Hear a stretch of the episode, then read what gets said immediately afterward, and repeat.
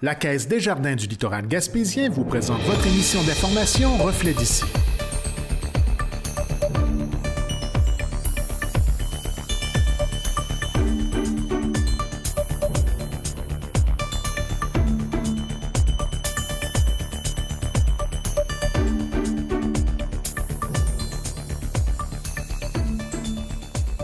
Bienvenue dans votre reflet d'ici. Cette semaine, votre émission des nouvelles locales et régionales est rendue possible grâce à la collaboration de nos différents journalistes, techniciens et bénévoles. Merci à eux. Voici les principaux titres pour cette semaine. Nouvelles du diocèse de Gaspé. Que le pape, à la demande des évêques, aussi à l'invitation des évêques du Canada, veut euh, aussi euh, venir sur place et dire vraiment sa proximité. Barachois fête ses 350 ans. La première résidence permanente en la Gaspésie, c'était ici à Barachois, euh, il y a 351 années. Euh, ça, c'est un résident français. Bien sûr, il y avait les Micmacs avant ça. Activité estivale au Centre d'action bénévole Gascon-Percé. Cet été, dans le fond, nous, on a les jardins communautaires depuis plusieurs années. Mais avant, le but était de briser l'isolement, de permettre à des gens d'échanger, de se rencontrer. Donc ça. Cette année, on lui donne une vocation plus euh, éducative. Un programme de parrainage des chats chez OAA Espoir Câlin. Puis nous, euh, ça nous permet de donner de la visibilité à, des chats qui, peut-être habituellement, trouveraient pas nécessairement euh, de famille. Puis on en a quelques-uns qui ont justement J'aime dire que c'est par rapport à ce projet-là qu'ils ont réussi euh, à trouver une famille.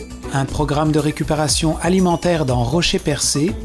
Et puis ça consiste euh, grosso, modo à aller récupérer dans les supermarchés participants euh, trois fois semaine dans notre cas des invendus que les épiceries nous donnent et que nous, ben, on est en train de travailler justement à redistribuer dans la communauté.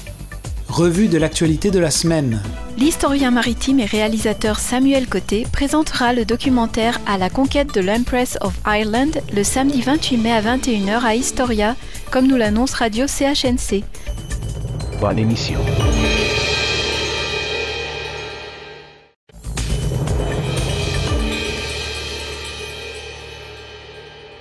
Cette semaine, nous nous mettons à jour dans différents dossiers et activités à venir dans le diocèse de Gaspé, avec Monseigneur Prou concernant le centième anniversaire du diocèse et de la venue du pape François au Canada. Alors bonjour Monseigneur Prou, comment allez-vous? Je vais bien. Comment d'ailleurs se passe, euh, parce qu'on est là un peu pour faire une petite mise à jour des dossiers, euh, comment se passe euh, un petit peu l'anniversaire, le, centième du diocèse ah, de ben, Gaspé? On a commencé déjà avec la fête du Christ-Roi en novembre dernier, euh, avant, avant, le, avant le premier dimanche de l'Avent. Donc, euh, on a commencé, on a eu une belle célébration d'ouverture avec euh, l'évêque président de l'Assemblée des évêques du Québec, plus le secrétaire général, plus les évêques aussi de notre région. Ici, nous, on appartient à la région Rimouski, Bécomo, Gaspé. Hein. Vous savez, c'est chaque euh, au Québec, on est divisé comme ça par, euh, par, par euh, comment on se dirait bien, donc par... comme fusionné, centralisé? Non, on n'est pas fusionné du tout, du tout. Il n'y a aucun pouvoir de ni l'un ni de l'autre, mais on est quand même regroupé en province ecclésiastique. C'est ça que je cherchais.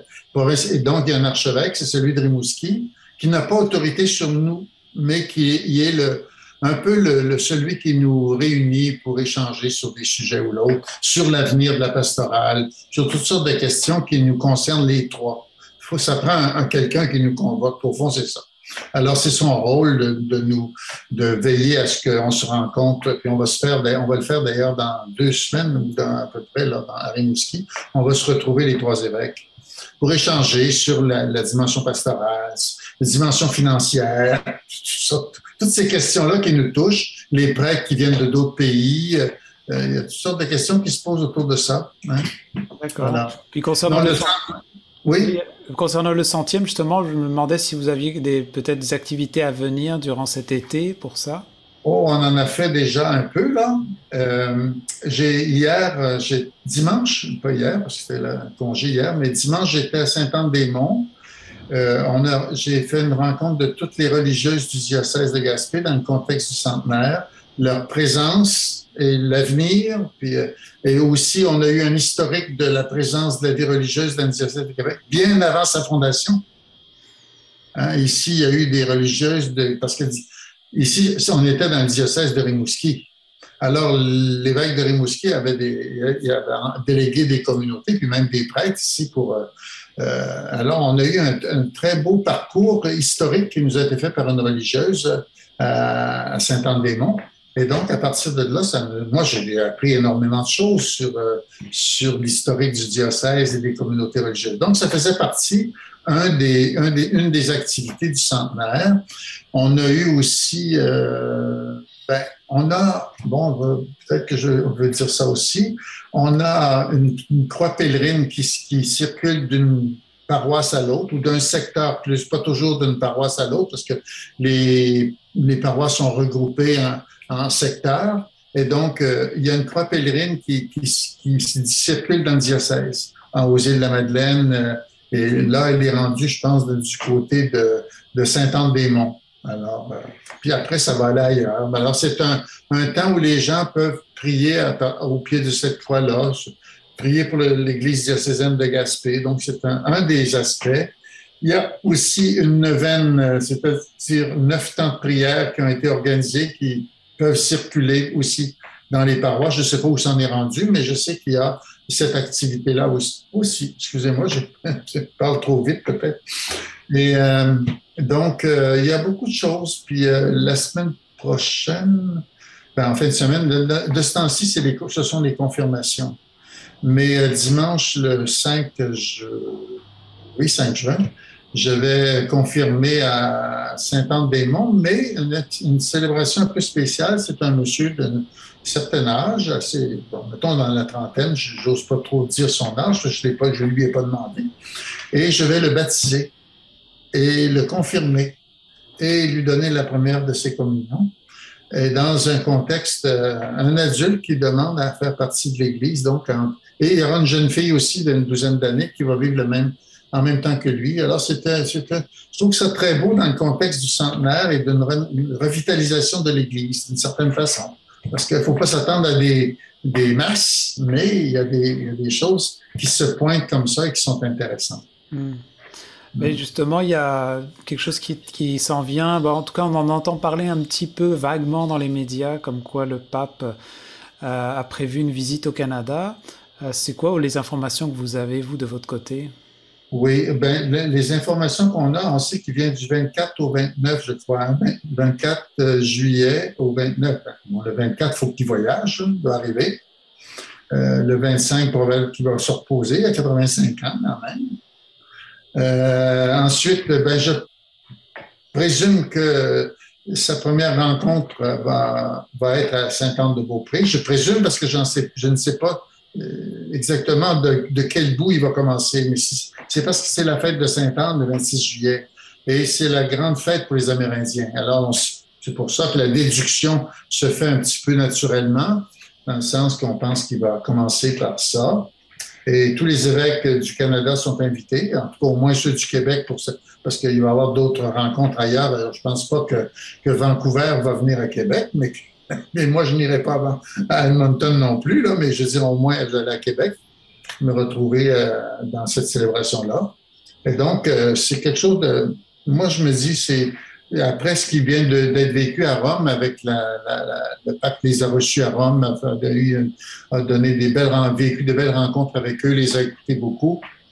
Et je pense que c'est dans cette dynamique-là que le pape, à la demande des évêques, aussi à l'invitation des évêques du Canada, veut euh, aussi euh, venir sur place et dire vraiment sa proximité. C'est ça l'idée, c'est de dire la proximité de l'Église face à toutes ces situations vécues, lesquelles on ne sait, on sait pas trop. On sait pas trop tout ce qui a été vécu, mais enfin, on sait qu'il y a eu des choses pas correctes. Disons ça comme ça. Et donc, euh, il vient aussi pour ça, pour poursuivre un processus de réconciliation que nous aurons à vivre dans chaque diocèse, évidemment, aussi par la suite. Alors, c'est positif. Moi, je me dis, bon, et il ne pourra pas aller partout, il vient quatre jours. Hein. Comprenez que le Canada, c'est grand. Hein. Justement, est-ce que au niveau euh, historique, la dernière fois qu'on a eu la visite euh, du pape, est-ce que vous vous souvenez quand ça s'est passé? En 84, il y a eu la visite de Saint Jean-Paul II. Et euh, après, il est revenu, je pense, pour des Amérindiens où il n'avait pas pu aller parce que la température ne permettait pas de, se déposer avec l'avion, dans le nord ou je sais pas trop quoi, là. Et donc, il était revenu pour ça. Ah, puis il est venu à Toronto, le pape aussi, Jean-Paul II, pour la JMJ de, oh là, l'année, je ne sais pas, là, à Toronto. D'accord. Et donc, c'est vrai que la quatrième visite d'un pape, là, au, Canada, là. D'accord. Jean-Paul II est venu trois fois. Et, et, ben, lui, François, ça va être sa première visite ici. Il était déjà venu en 2008, mais comme comme cardinal euh, au Congrès eucharistique de Québec. Donc, c'est pas un pays qui lui est inconnu complètement. Mais en tout cas, là, il vient comme pape, alors c'est très différent. Est-ce que vous, vous, avez eu la chance... Pardon? Vous avez, est-ce que vous avez eu la chance, vous, d'aller visiter à Rome? Ah, trois, j'ai vu, rencontré au moins trois, quatre fois, moi. Hmm, d'accord. Euh, oui, en 2017, j'étais en vacances en Italie, puis je suis allé à l'audience du mercredi. Et puis, euh, très, très accueillant, très, vraiment superbe comme rencontre. Après, on a, en 2017, on a eu toute la rencontre des évêques du, Québec, euh, l'Assemblée des évêques du Québec. On était à Rome pour une semaine. Bon, on a eu la chance de, se rencontrer dans une grande salle où il nous a écoutés pendant des heures, a échangé avec nous. Alors ça, ça veut dire que c'est un pape qui est vraiment proche. La, proximité est très, importante pour lui. La, dimension fraternelle et l'écoute est très importante. Et euh, donc, euh, on se sent bien avec lui. Moi, je dois dire ça comme ça. Donc, Si je comprends bien, c'est qu'il y, a vraiment une volonté de réconciliation, le fait qu'il vienne là et qu'il ait reçu aussi une délégation euh, amérindienne à Rome. Oui, oui. Non, il y a, puis les évêques du Canada le veulent aussi. Ils veulent, ils veulent qu'on sorte de cette impasse-là, mais on sait bien aussi qu'il y a eu des choses qui n'auraient pas dû avoir lieu, qui ont eu lieu, mais il faut vivre maintenant, on ne peut plus, non pas s'attarder, j'aime pas dire ce mot-là, mais on ne peut pas non plus se stagner sur cette situation-là. Il faut, faut qu'on prenne, on vive un processus où on, va entrer dans une, une dimension nouvelle de, de, de rencontre. Et donc, c'est un peu, c'est la dynamique là, qui est, qui, est qui, qui, va avoir lieu là, dans le fond. La venue du pape va beaucoup dans ce sens-là. Et les évêques du Canada, on souhaite ça beaucoup, beaucoup aussi. on l'a souhaité, oui. Oui. Pour terminer, je me demandais justement quand il y a une visite de cette envergure-là qui s'en vient, surtout en plus en passant par euh, pas loin non plus euh, de, de, chez, de chez nous, euh, est-ce que, est-ce que vous, vous êtes sollicité souvent comme évêque de Gaspé pour, euh, pour, pour participer un peu aux organisations, choses comme ça? Non, peut-être pas l'organisation, mais le pape souhaite que tous les évêques, ils souhaitent tous nous rencontrer. C'est-à-dire qu'il souhaite que, qu'on soit présent dans une activité ou l'autre, peut-être peut-être pas tous à la même place, mais il souhaite rencontrer les évêques. Et puis, moi, je crois que derrière ça, il y a le fait qu'il veut qu'on soit solidaire avec lui de cette démarche-là. Et il veut qu'on puisse dire par notre visibilité, par notre présence, qu'on entre vraiment dans cette dynamique de, de, de, guérison. Et euh, ça, je pense que c'est important. Et en parlant de tout à l'heure, dans le centenaire, je disais, il y a une autre activité qui est importante qui s'en vient aussi. En septembre, tous les évêques du Québec vont être à Gaspé. Je ne l'avais pas dit tout à l'heure. Mais ils viennent dans le contexte du centenaire. Et donc, euh, ils viennent par solidarité, parce que, vous savez, on dit toujours c'est loin, Gaspé. Hein? Mais là, ils viennent tous ici. On va avoir une vingtaine, 20, 22 évêques ici. Là. Euh, on va vivre une belle célébration à la cathédrale. Ils veulent aller. Il y a un programme qui est dressé. on va être à l'hôtel Baker ici parce que ça prend une salle de conférence, ça prend des, des lieux de rencontre, ça prend des chambres aussi, évidemment. Et euh, on va avoir en même temps un petit parcours un peu touristique à percer ailleurs. Et donc, euh, ça va être quelque chose de très fraternel aussi, puis ils veulent vivre quelque chose avec nous autres ici. Alors, je voulais vous dire ça tout à l'heure, puis après ça, on est passé chez les Amérindiens, mais ça peut être redit là, sans, oui, sans problème. Oui, bah, ça fait deux bonnes nouvelles qu'on va suivre euh, bah, de proche jusqu'à ce qu'elles aient lieu, celle du pape et aussi la rencontre avec les évêques. Je vais vous dire, je vais regarder la date. Si vous voulez, voulez-vous l'avoir, la date? Ah ben, je vais vous dire ça. Oui. Hein, parce que j'ai regardé tout à l'heure, parce que euh, septembre, alors. on est moderne, hein? hein? Le téléphone, tout ce que vous voulez. Alors, c'est du. Oui, ils vont arriver le samedi le 17. Parce que là, il ne faut pas compter qu'il va y avoir des activités le 17, mais ils vont voyager le 17. Le 18, on aurait la messe à la cathédrale. Je ne sais pas encore à quelle heure. Le, oui, le dimanche. Dimanche 18, puis après ça, il reste ici jusqu'au jeudi 22.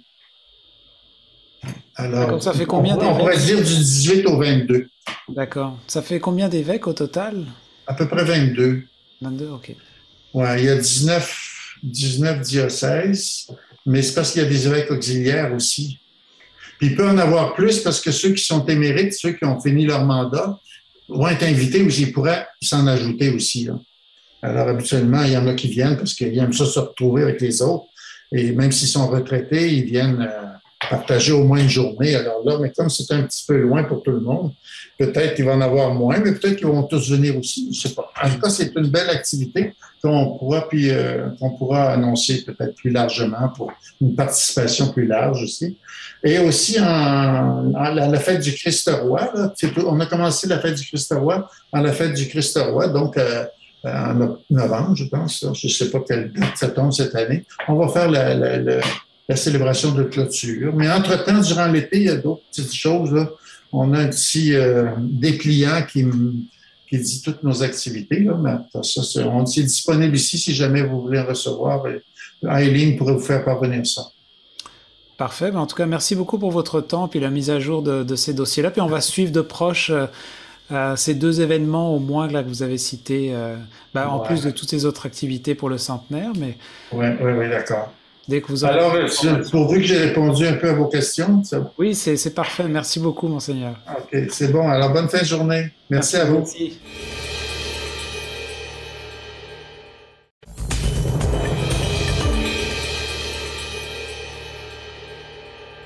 Afin de souligner le 350e anniversaire de Barachois, Jeannette Harvey et le comité organisateur des activités organisent des activités qui se dérouleront sur trois semaines. Jean-Denis Laperrière est allé à sa rencontre. Alors, je suis en compagnie de Jeannette Harvey, porte-parole et initiatrice des festivités du 350e de Barachois. Bonjour. Bonjour, bonjour. Vous allez bien? Oui, oui, merci. Merci. And thank you for inviting me to speak here. I really appreciate it. Ben, merci beaucoup. je vais, essayer en français aussi. Euh, donc, euh, on va parler, euh, c'est justement les 350e. pourquoi avoir embarqué dans, l'organisation de, de, de, si grandes activités? C'est parce que je pense qu'il y, a, il y a cinq ans ou plus que j'ai pensé de, de faire ça, que j'ai trouvé dans les livres que la première résidence permanente en la Gaspésie, c'était ici à Barachois, euh, il y a 351 années. Euh, ça, c'est un résident français. Bien sûr, il y avait les Micmacs avant ça, pour des mille, des années. Mais euh, la première résidence permanente française, c'était en 1672. Donc, ça, c'est quelque chose. Euh, quand j'ai lu ça, j'ai décidé, comme je disais, il y a au moins cinq ans, d'avoir quelque chose dans, dans, cette année, dans 2022, pour euh, la commémoration de cette, euh, cette, première résidence ici. Donc, on, va faire un peu l'histoire de Barachois. dans le fond, comme tu vous dites, 1672 que ça a commencé. Euh, parlez-moi un peu de, l'histoire de Barachois. Oui, oui. À ce, moment, il y avait une, c'était une seigneur qui était ici euh, et euh, le, seigneurie était donné, lui donné de Jean Talon et il a construit une maison, c'était suffisant pour 15 personnes. C'était une grande maison. Je pense que c'était jusque là. Et avec des des granges et des entrepôts et les, terrains euh, pour, euh, pour les jardins, tout ça. Euh, donc, ça, c'était en, comme je dis, en 1672. Ça, ça, existe seulement pour 18 ans, parce qu'à 1690, les, les, les, Américains étaient ici, venir ici et brûler tous. Donc, c'était tous brûlés en 1670. 1690, euh, excusez-moi, 1690. in, yeah, in 1690. Donc, après ça, ça, ça, a pris à peu près 50 ans depuis la prochaine résidence qui était ici. Et c'était notre un ancêtre de beaucoup de monde ici. It was our, our ancestor um, who came, um, it was uh, in 1744, 1744. C'était, uh, l'ancêtre, c'était Jean Chicoine. Donc, beaucoup de monde ici sont des, des, uh, des descendants de Jean Chicoine. Donc, ici et à Rivière-au-Renard. Donc, c'est, je pense que ce terrain ici aussi, ça, c'était le terrain enregistré de mon, c'est mon euh, sixième arrière-grand-père euh, de 18, 1820, je pense, 1825, dans ce, terrain ici. Quand vous parlez du terrain, c'est, celui où est-ce, qu'on, euh, où est-ce que le centre communautaire se trouve, où est-ce qu'on est en ce moment? Oui, c'est ça. C'est le centre communautaire aussi, ici à, à Barachois. Donc, ça, c'était le, terrain qui était premièrement euh, enregistré à mon, sixième arrière-grand-père. C'était Aubin Chicoine. Ça vous dites que c'était euh, plus grand que Percé. Euh, ça s'étendait de où, à peu près, si on voudrait comparer à aujourd'hui? les limites de Barachois, c'était quoi? C'est comme Percé-Est, on, l'appelle maintenant, mais c'est juste de, de Bridgeville jusqu'à Pointe-Saint-Pierre. Donc, Pointe-Saint-Pierre, c'était un autre endroit où euh, il y avait euh, les, euh, beaucoup de, des pêcheurs et des, des, maisons et des, des, magasins, tout ça à Pointe-Saint-Pierre. Donc, les deux Barachois, Balance et Pointe-Saint-Pierre, c'est tous dans ce coin ici. Parlez-moi un peu des, des familles et des cultures qu'il y a eu à Barachois. Oui, ben, premièrement, à ce moment, Barachois, c'est, la majorité sont anglophones. Um, mais c'est euh, beaucoup des familles, plus, plus, plus, je pense que plus d'une moitié des, familles sont des mélanges des anglophones et, francophones qui étaient mariés ensemble. Um, aussi les anglicains et les catholiques. Donc, euh, c'est une, une, culture très, euh, très intéressante. Le premier, comme j'ai dit, le, premier Jean il a marié une métisse, Marie Boudot. Et euh, donc, nous avons tous euh, le, the blood of comme les, Premières Nations ici, comme les, les euh, autochtones, qui deviennent de, Mary Boudot. Et c'est, mais en temps passé, comme j'ai dit, c'est, beaucoup de des mélanges, des cultures. Premièrement, c'était les Français. Euh, Jean Chicoine était français. Et euh, après la, conquête, les, les, Anglais arrivés et euh, aussi les Anglo-Normands de, les îles Jersey. c'est beaucoup dans ce coin. les, les, les, Écosses, les Irlandaises, les Français, comme, comme j'ai dit. Donc, mais c'est drôle parce que, comme j'ai dit, des, des, des, familles mixtes, des, familles mixtes, um, comme les, il y a les, les Lemieux ici qui ne parlent pas de français. C'est seulement anglais. Mm. Donc, c'est tous, c'était les. les euh, ça dépend, je pense que lesquels, quand peut-être la mère est, est, anglais, le père est français et, des, euh, des, des, enfants s'apprennent une ou l'autre. Des fois, c'est bilingue aussi, mais, mais c'est très intéressant, c'est très mélangé ici. Qu'est-ce qui, euh, qui, vous a motivé euh, à vous intéresser autant aux, aux, origines puis à l'histoire de Barachois? ça, c'est ma grand-mère. Ma grand-mère. Ma mère était née ici, à Barachois. Moi, j'étais née à Montréal. Et j'étais à Vancouver pour 30 ans, mais j'ai déménagé ici il y a 10 ans, plus de 10 ans. Mais quand j'étais, quand j'ai arrivé j'ai commencé à lire les histoires de, notre coin, de ce coin ici, et euh, j'ai trouvé que euh, c'est très intéressant, intéressant d'avoir les, euh, les racines assez, assez profondes d'ici parce que c'est le, premier Jean Chicoine, c'était plus de 275 ans qu'il est ici.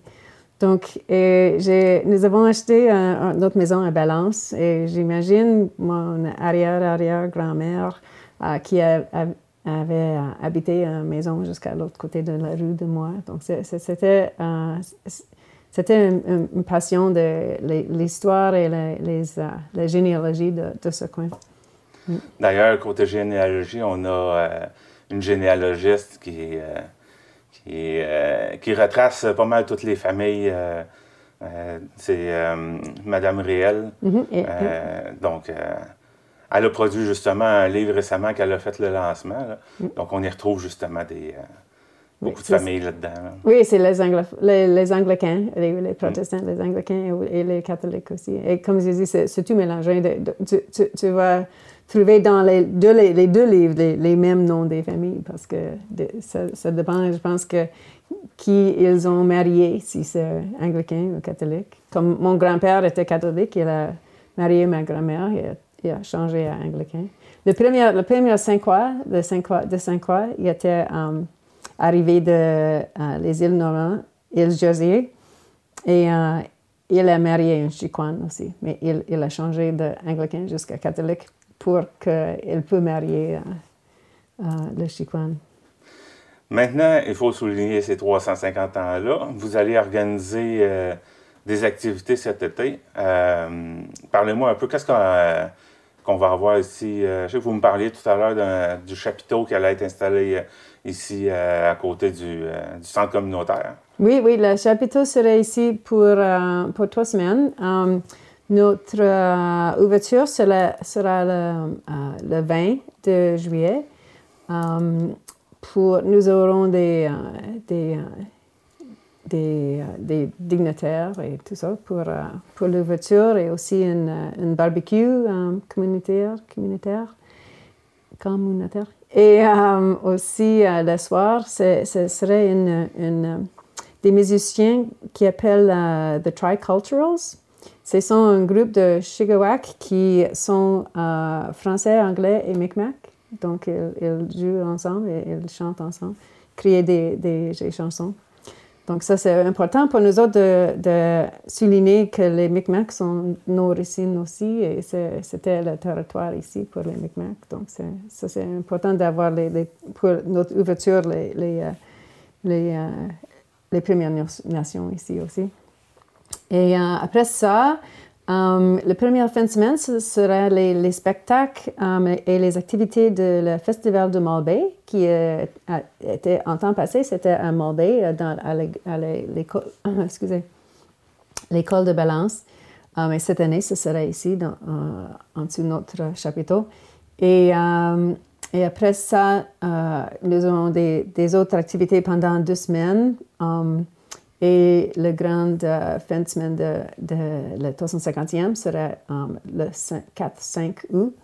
Um, et après ça, nous aurons 12 mois de, des activités. Comme euh, ce serait des autres um, présentations d'histoire et des vieux photos et des films et tout ça pendant, pendant 12 mois jusqu'à juillet 2023.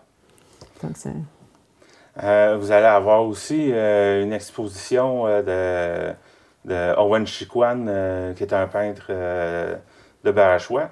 Oui, oui, oui. je pense que ce serait en 2023, l'exposition ici. Je pense que cet été, ce, serait à, le Chafaud à Percé. Je pense qu'il y aurait une exposition de Owen Chiquan là-bas aussi, euh, cet été ici, les, spectacles, les musiciens seront euh, Nash Stanley, Nash Stanley, de, qui, est, qui est de ce coin, et aussi euh, Tammy Adams.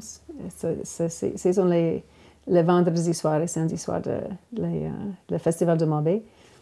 Et les notes sont, sont, des surprises, ça serait annoncé bientôt pour le 4 et 5 d'août.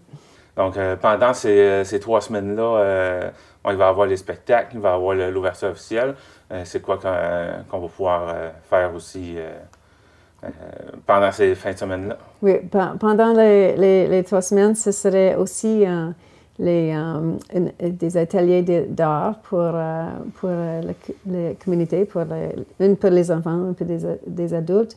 Um, Hélène Réal, que tu as parlé avec sa livre, ce serait un lancement de sa livre, une présentation, uh, sera dans cette semaine aussi. Et il y a des autres, des autres um, organisations communautaires qui vont avoir des, des événements uh, autour de, de, les deux semaines, comme la Société historique Coin du euh, euh, un spectacle euh, un des vendredis soirs. Um, la Légion aurait des choses et um, le Club d'âge d'or. Donc, toutes les organisations d'ici auraient des autres choses pendant les, deux semaines aussi. Ils vont faire des activités ici au chapiteau? Mais peut-être peut à, leur endroit, mais c'est jusqu'au au, nom de, de le 350e. Et pour consulter l'horaire de la programmation, euh, où est-ce que les gens peuvent euh, consulter ça? Ah, ça, c'est. Nous, travaillons de site web. Ça, c'est quelque chose que, nous travaillons fort d'avoir un, site web qui euh, aurait. It will be launched en juin, je pense qu'en mois de juin. Et aussi sur Facebook. Donc, Facebook, c'est tout le temps un notre euh, site, nous avons euh, le, site du comité de développement de Barachois. Donc, ça, c'est notre comité qui, euh, qui porte cette, qui sont les porteurs de cette activité. Et aussi, je pense que ça, c'est. Nous, nous, aurons un, dépliant qui, qui va être. that will be mailed to everybody. So, nous aurons un, dépliant, des, des programmations. Ça c'est bien pendant dans quelques semaines, je pense. Euh, vous avez des partenaires aussi euh, pour, qui vous aident euh, avec cette organisation-là? Oui, oui, merci. Oui, nous avons des partenaires qui sont très importants pour, pour, pour, pour l'événement cet, cet, été et aussi pour les, les, événements, les activités pendant les, les 12 mois. Donc, premièrement, c'est Patrimoine Canada, Patrimoine canadien, qui a donné une subvention pour nous autres, le, gouvernement de Québec, le ministère de la Culture, aussi la députée euh, Megan euh, Perry-Melançon, aussi, euh, elle, a, nous appuie. Um, des autres comme la ville de Percé, le MRC, Rocher-Percé, Desjardins. Donc, c'était tous les, les, subventions qui, sans, lui, nous ne pouvons pas faire ça. Donc, c'est très, très, euh, on remercie ces gens aussi. Et je, je veux remercier aussi mon comité d'organisation. Donc, c'était un, un, un, big job pour, pour, pour, cette organisation et, c'est très important d'avoir des bénévoles qui, euh, qui nous appuient et nous faire des, des activités comme ça. Et c'est pas fini l'organisation. On est le 18 mai en ce moment et euh, les festivités sont le 20 juillet. Donc, euh, il y a encore des choses qui peuvent peut-être s'ajouter euh, en cours de route. Oui, oui, c'est ça. ça va être de suivre votre page Facebook, comme vous avez parlé tout à l'heure, ou le site web qui s'en vient pour savoir qu'est-ce, qu'est-ce qui nous attend. Oui, oui, c'est ça. Oui, c'est ça. Ça, serait, je pense que le, mois de juin sera, la plupart des, des activités seront ce soit plus coulé dans le béton. Oui, oui, c'est ça. Est-ce qu'il y a quelque chose qu'on euh, aurait oublié euh, de parler? Euh, non, je pense pas. Je pense que j'ai aussi, je vais remercier les, autres organisations qui nous aident pour, pour cette activité parce que c'est tous ensemble et, la communauté d'ici, c'est très. Um, they're very involved community. Euh, nous, faisons beaucoup de choses pendant, euh, dans la communauté, donc c'est très important pour moi de, de, euh, de dire merci à, toute la communauté pour ça. Eh bien, Jeannette Harvey, merci de m'avoir reçu à Barachois et je vous souhaite un, un bon été de festivités. Non, merci, merci.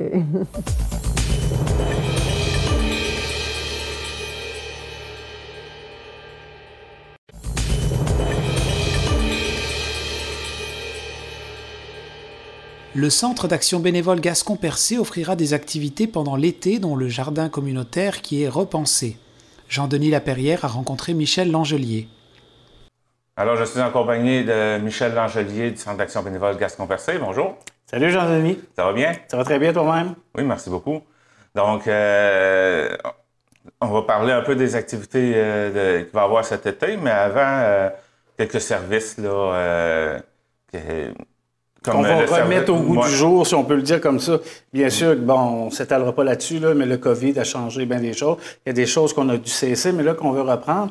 Entre autres, ça s'appelle les visites d'amitié, les visites amicales, ou ça, ça dépend. C'est dans le fond, c'est qu'un bénévole peut aller rencontrer une personne seule, jaser, jouer aux cartes, euh, l'aider à jardiner, peu importe. Le but est de briser l'isolement chez les personnes qui se sentent des fois qui sont seuls puis qui ne voient pas personne pendant des, journées entières. Fait que, d'une part, ça, on voudrait instaurer ça au mois d'août. Là, on veut voir si du côté du bénévole, si ça peut intéresser des gens de faire ce type de bénévolat.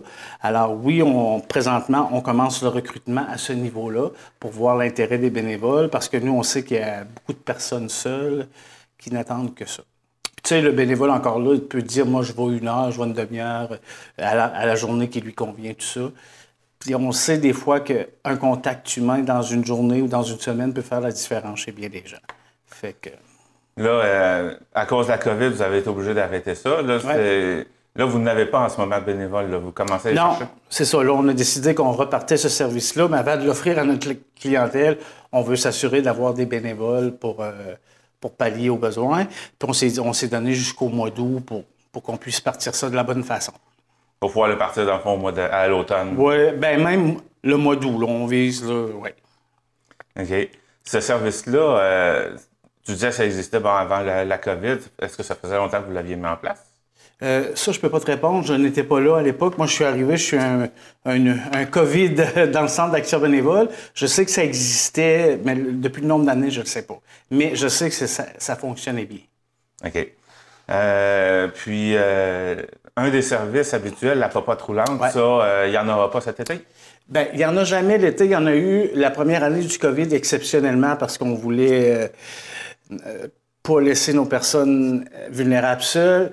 Mais là, on a une autre solution, c'est que l'été, c'est c'est difficile. On veut donner des vacances à nos bénévoles. hein, c'est important. Euh, c'est vraiment important. Euh, puis les gens vont en vacances, ça, c'est compliqué. Mais par contre, on a les plats congelés, nous, qui sont faits par un traiteur, qui sont toujours disponibles.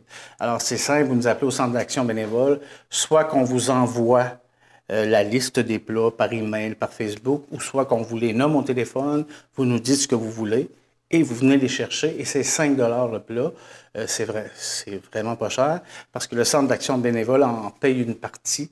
Euh, ça fait partie de notre rôle, mais il faut s'entendre qu'il y a des critères à ça. C'est pour des personnes souvent un petit peu plus vulnérables avec des, euh, des pertes d'autonomie physique ou des proches aidants qui, des fois, avoir des repas pour sa personne malade, c'est une forme de répit pour lui, de ne pas être obligé de faire un souper, exemple. Fait que c'est, gênez-vous pas de nous appeler là-dessus, ça va nous faire plaisir. On en a toujours. OK. Ça, ça n'arrêtera pas. Ça, ça n'arrête pas, puis les congélateurs sont pleins, ça roule, puis euh, c'est fait par un, par un traiteur. Fait que c'est au goût vraiment de, de, de- de la clientèle, là, avec une petite euh, originalité. OK. Maintenant, les, les activités euh, cet été, euh, Oui. vous allez être quand même bien occupé au centre d'action bénévole. Oui, ben oui. On- c'est- on- je sens qu'on est dans une nouvelle étape parce qu'on le voit bien là, que dans notre société, hein, on, le sait, ça va pas bien, les prix augmentent. On dirait qu'on on doit prendre un virage, s'ajuster à tout ce qui vient de se passer. Fait que cet été, dans le fond, nous, on a les jardins communautaires depuis plusieurs années. Mais avant, le but était de briser l'isolement, de permettre à des gens d'échanger, de se rencontrer, bon, tout ça. Cette année, on lui donne une vocation plus euh, éducative, en ce sens que on s'aperçoit que de plus en plus de personnes avec des difficultés financières pour s'acheter de la nourriture, c'est, il y en a de plus en plus. Je sais, les, faire l'épicerie, c'est l'enfer. Les prix que ça coûte, moi, je tombe à terre à chaque fois. Fait qu'on, des gens qui sont en difficulté financière, si des- il y y a plusieurs buts à ça d'apprendre des certaines notions, de s'impliquer dans le jardin, de s'engager dans quelque chose. Souvent, les gens sont désintéressés, les gens sont démotivés suite au COVID. Puis ils vont pouvoir bénéficier pendant quatre mois d'un dépannage alimentaire à chaque mois. Mais il faut qu'ils s'engagent. au moins une heure par semaine pour venir arroser, arranger tout ça. Et pendant le quatre mois, ils vont avoir le droit aussi à des petits ateliers, euh, dont comment faire un budget pour son épicerie. Euh, un atelier, comment aller choisir les aliments avec lesquels on peut euh, faire plusieurs plats pour que dans tout ça, ça nous coûte moins cher, puis qu'on arrive à manger un petit peu plus vert, avec des légumes et des fruits et tout ça. Et Dieu sait que ça coûte une fortune aujourd'hui. Fait qu'ils vont avoir la chance d'avoir des petits ateliers. Puis, à la fin, bien sûr, que tous les légumes de ce beau jardin-là, et il y en a. Moi, dans les breaks, je vais me nourrir dans le, jardin. euh, ils vont avoir le droit de partager tous ces légumes-là pour eux. Fait que c'est important. Il faut s'engager cette année pour participer au jardin. Une heure par semaine, genre, tu viens, tu fais ton arrosage, mais, mais tu as le droit à des activités éducatives, de budget, puis d'avoir des légumes à la fin. Fait que c'est vraiment intéressant. Mais c'est difficile d'aller chercher des gens. C'est quand même incroyable. Difficile d'aller chercher des gens pour s'occuper d'un jardin? Les gens, euh, plusieurs personnes, oh, ça ne tente pas, ça ne tente pas. Moi, ce que je sens là-dedans, c'est l'après-Covid de laisser un, tu sais, un découragement, un laisser-aller, un, un manque de motivation. Nous, ce qu'on vise avec ça aussi, c'est de l'engagement.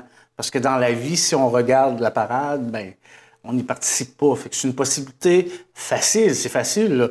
Tu viens une heure par semaine, tu t'engages, puis peut-être que ça, ben, veux, veux pas, tu vas rencontrer des gens, tu vas jaser, peut-être que tu vas prendre un peu plus confiance en toi, puis tu vas avoir le goût d'enclencher un processus pour euh, reprendre la place que chaque individu a dans la société. Est-ce que c'est euh, pour tout le monde ou surtout pour les personnes âgées? Ah, pour le moment, on s'attarde sur les personnes qui ont des difficultés financières. Parce qu'il y, en a qui, viennent chercher des dépannages alimentaires au centre d'action bénévole. Fait qu'on s'est dit, ben il y a de l'éducation à faire à travers ça. Euh, comment on peut les aider davantage? Euh, c'est ça, mais comme on dit, c'est pas gratuit. C'est gratuit, oui, mais il faut s'engager. Ça, c'est vraiment important, l'engagement, parce que si dans la vie, on, comme on se disait tantôt, on regarde de ça de loin, puis on s'implique pas, ben notre situation personnelle s'améliore pas. Donc, dans le fond, c'est déjà votre clientèle, si on veut, que vous, vous voulez essayer de, les ben, convaincre de participer. Exactement. Tu as tout à fait raison. Mais aussi, s'il y a des gens qui ne sont pas notre clientèle puis qui se disent eh, Moi, ça m'intéresse d'apprendre comment euh, faire une épicerie moins chère, mettons, puis avoir des aliments avec lesquels je peux faire deux, trois recettes. Puis moi, aller dans le jardin, j'aime ça. Ils sont bienvenus aussi, là. Mais comme on, il doit avoir un engagement. D'accord. Euh, une nouvelle activité aussi euh, qui va commencer au mois de juin. C'est ben, euh, une fois à vrai dire. C'est une fois à vrai dire. Ah, ça va être. OK, ça va être une seule fois. L'activité World Café. Oui, c'est ça. C'est dans deux semaines. C'est avec Jolene Cauvier. Un World Café, qu'est-ce que c'est dans le fond? C'est. c'est la possibilité. Toute la population est invitée. Mais on va poser trois questions à ces gens-là, dont une pour les prochains temps, bien sûr, parce que vous savez que c'est mon programme à moi. Euh, mais tout le monde est concerné par les sujets qu'on va discuter. Euh, tout le monde peut émettre son point de vue dans un World Café si ça lui plaît. Et à la suite de ça, on fait des constats. Après ça, toutes les réponses, on va les résumer en une phrase. Puis nous, comme Centre d'action bénévole aussi, ça va nous indiquer, eh boy, ça, on ne l'a pas vu. Les gens ont besoin de ça. Puis on ne l'a pas vu, ça. Fait que ça nous permet, avec la participation de tout le monde, d'aller bien cibler c'est quoi les besoins aujourd'hui, après COVID, de, nos, de, notre population. Puis c'est une belle activité, les gens ont du plaisir, ça échange du café, des desserts, ça permet aussi de, de, socialiser, c'est très important. Puis eux, ça leur permet d'exprimer leurs besoins à eux, ce qui n'est pas négligeable. Donc, une table ronde pour. Euh, ben, c'est plusieurs petites tables rondes, mm. puis les gens changent de table pour jaser avec d'autres mondes. Puis à la fin, ben, c'est une grande table où là, on résume tout ça, puis on fait des constats, puis on se positionne pour l'avenir. Est-ce qu'il pourrait en sortir de ça euh, peut-être des nouveaux services? Exact, as tout compris. Euh, Parce que le centre d'action bénévole, ce qui est vraiment important, on sent un virage. On veut prendre un virage. C'est sûr que on, en reviendra tantôt, mais l'accompagnement, ça, ça se maintient. Mais il y a des choses qui étaient pertinentes qu'ils ne le sont plus.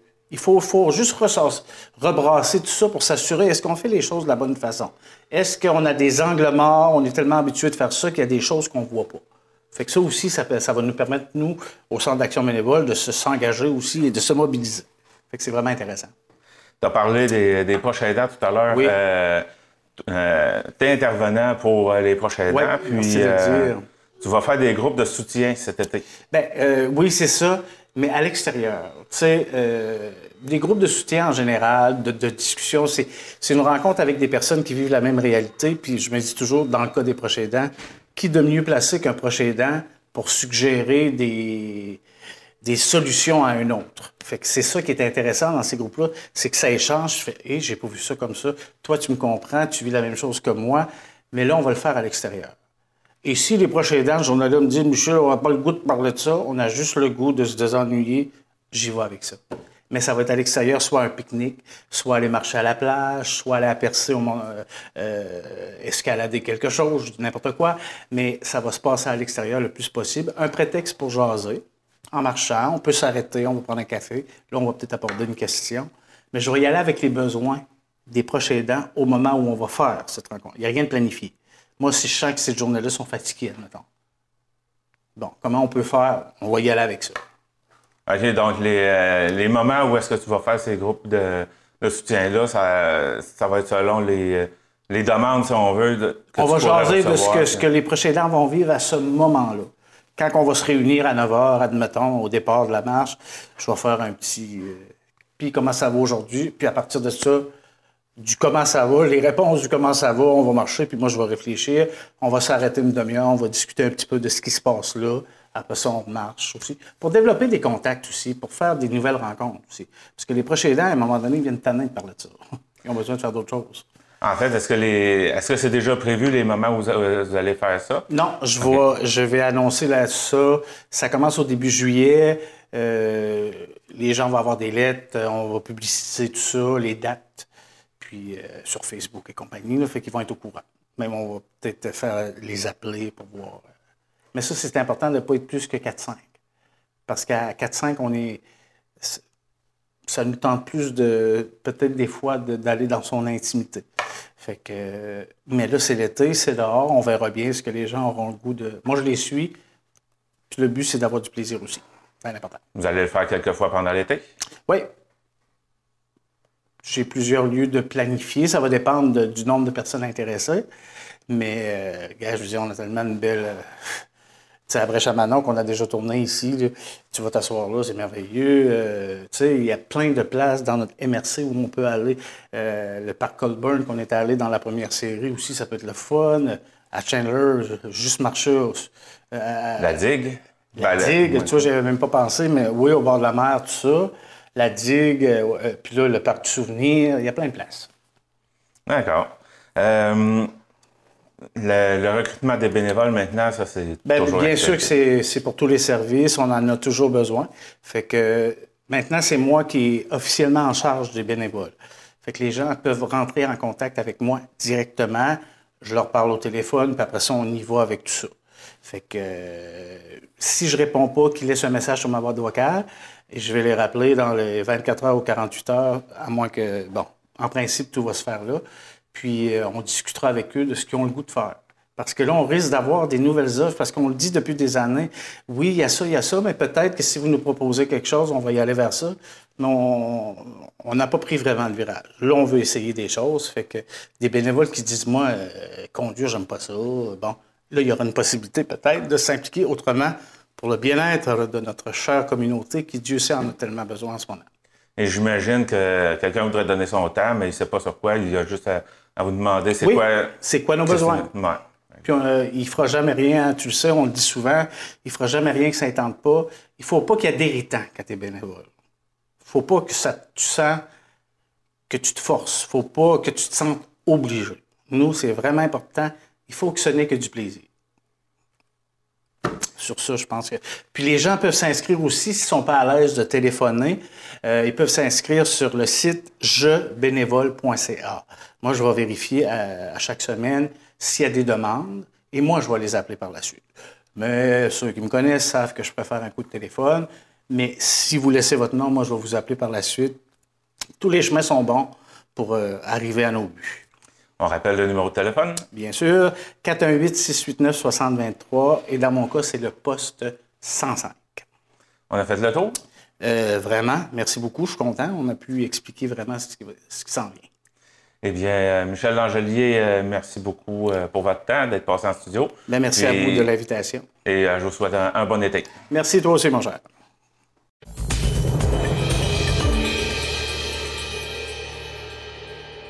Pour mieux s'en occuper, OAA Espoir Câlin a mis en place un programme de parrainage des chats du refuge. Jean-Denis Laperrière a rencontré Émile Nicolas pour en savoir davantage. Alors, je suis en compagnie d'Émilie Nicolas du conseil d'administration d'OA Espoir Carin. Bonjour, Bonjour, Jean-Denis. ça va bien? Oui, ça va bien, toi? Oui, merci. Donc, aujourd'hui, on va parler des, euh, de- du programme de parrainage. Mais avant, on va parler un peu des, des bénévoles parce que c'est euh, c'est quelque chose qui est important pour vous autres parce que vous en avez besoin, des bénévoles. Oui, oui, parce que c'est sûr que sans bénévoles, on fonctionne pas super bien. Euh, dans le fond, nous, on est des employés qui sont là euh, du lundi au vendredi. Puis il y en a qui sont ici du mardi au samedi, mais une grosse partie euh, de notre aide, ça vient des bénévoles. Nous, on a des bénévoles qui sont ici les soirs, puis les matins de fin de semaine aussi. Mais ça peut être n'importe quand dans le courant de la semaine. Si des gens veulent venir aider en milieu de semaine, il n'y a aucun problème. Il y en a qui viennent, euh, des fois le matin, la semaine aussi.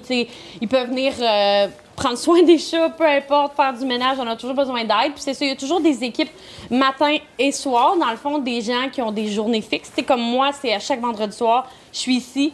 euh, avec des bénévoles qui viennent avec moi, puis on s'occupe.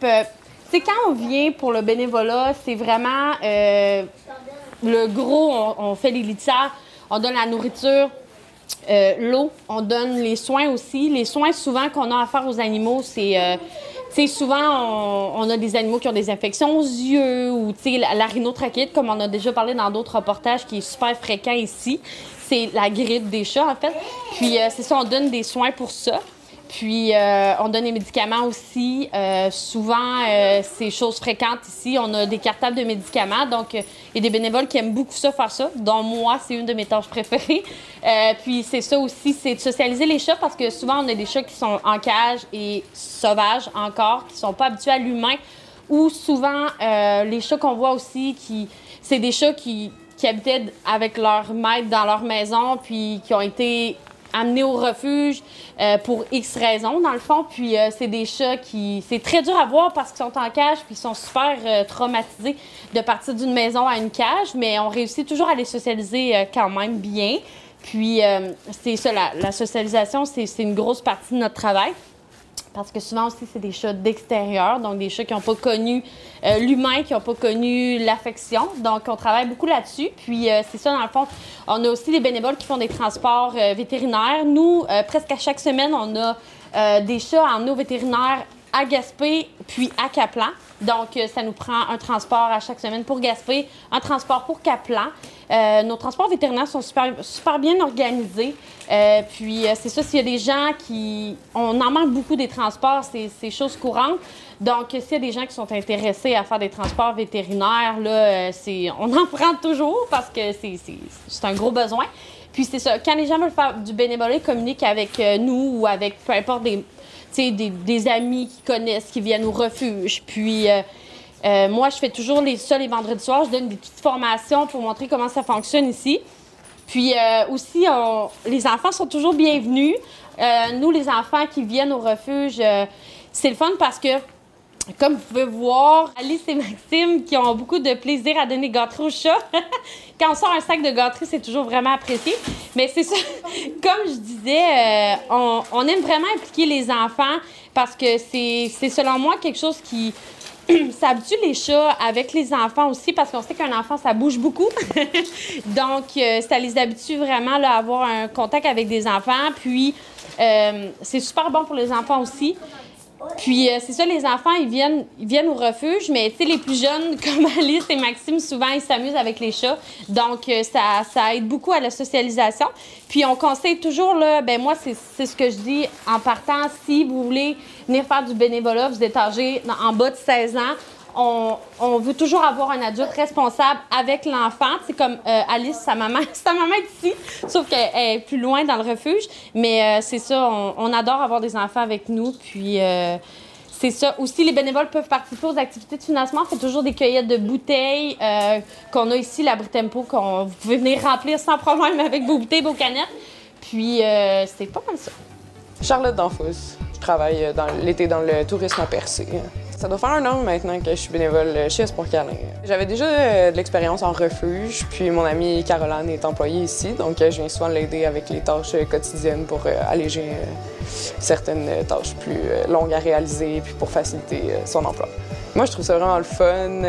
c'est vraiment agréable d'être en contact avec tous ces chats-là, de voir comment c'est organisé, de voir la différence que ça fait dans la population féline, puis que ça aide vraiment à diminuer la surpopulation. Je trouve ça vraiment important. C'est une cause qui me tient à cœur. Megan Je suis étudiante euh, à, la, polyvalente Monseigneur Simini. Je suis en FMS. Euh, euh, je suis venue faire des stages ici pour mon école. J'ai décidé de faire mes stages ici parce que je m'intéresse beaucoup aux animaux, leur bien-être, ben, les soigner. Puis je voulais apprendre à à m'occuper des, animaux avant, parce avant d'aller faire un cours. Parce que, mec, je vais être plus grande, j'aimerais faire euh, un cours en vétérinaire. Que ça me... Je voulais avoir l'expérience d'ici.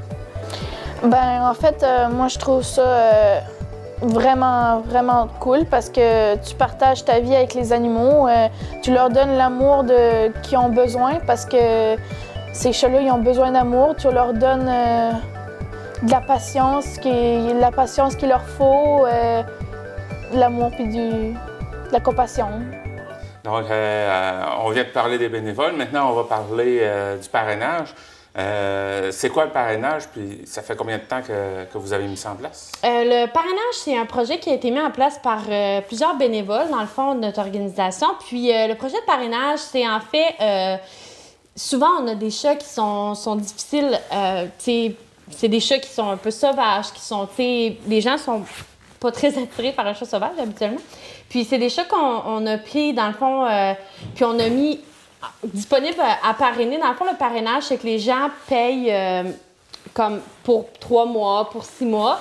Puis euh, les chats ont tout un collier avec une petite médaille, avec une inscription, soit son nom, puis le nom du parrain ou de la marraine, avec une petite phrase. Puis les gens ont justement un certificat de parrainage. Comme exemple, je peux vous montrer euh, comme Clyde ici, il a trouvé son parrain, euh, Britannia a trouvé sa marraine, donc euh, c'est un super projet. Puis c'est ça, les gens reçoivent leur certificat de parrainage, puis on leur envoie un suivi, des photos, un petit texte avec une description du chat, parce que chaque chat est différent. Ils ont toute, ils ont toute leur histoire qui est assez unique une à l'autre. Puis c'est ça, dans le fond, les gens ont toujours des nouvelles. Puis nous, ça nous permet de donner de la visibilité à, des chats qui peut-être habituellement trouveraient pas nécessairement euh, de famille. Puis euh, on en a quelques-uns qui ont euh, justement, j'aime dire que c'est par rapport à ce projet-là qu'ils ont réussi à trouver une famille. Donc c'est vraiment un beau projet. Puis les gens ont vraiment, la communauté ont vraiment embarqué dans le projet. Puis c'est ça qu'on voulait, que les gens embarquent parce qu'aussi il y a des gens qui ne peuvent pas avoir des chats, soit par rapport où ils habitent aussi ça peut être euh, pour X raisons. Il y a des gens qui peuvent pas avoir de chat à leur domicile. Donc, ça leur permet aussi de savoir qu'ils vont donner pour aider plusieurs chats en en parrainant un. Puis, euh, tu sais, les gens vont peut-être créer un sentiment d'attachement aussi avec les chats. Puis, euh, tu sais, si, jamais le chat qui est en question qui est parrainé se fait adopter, euh, ben, on a un bel exemple comme notre beau Goliath ici. Il a été parrainé, puis euh, après, il a trouvé sa famille. Donc, euh, les gens ont pu choisir un autre chat à parrainer. Donc, c'est vraiment un super projet. Puis, nous, c'est un moyen de financement aussi. Donc, on est vraiment content que les gens embarquent dans ce projet-là. Puis, les gens, tu sais, ils aiment ça, avoir des nouvelles, ils aiment ça, avoir des photos. Puis, on, veut remercier aussi beaucoup les gens de la MRC, mais aussi il y a des gens de partout. Il y a des gens de Québec, il y a des gens de Rimouski, il y a des gens de, tu sais, partout, Gaspé, même de Montréal. On a eu des adoptions, des gens qui sont descendus de Montréal pour adopter avec nous. Puis euh, nous, ça nous donne beaucoup de visibilité, puis tu sais, ça nous permet aussi de, tu ça nous permet, je peux dire, de voir que, tu sais, on peut aller loin, puis on, on peut toujours aller plus grand, puis, euh, tu sais, avec plus de gens, puis avec plus d'aide aussi, ça nous permet de faire plus de choses.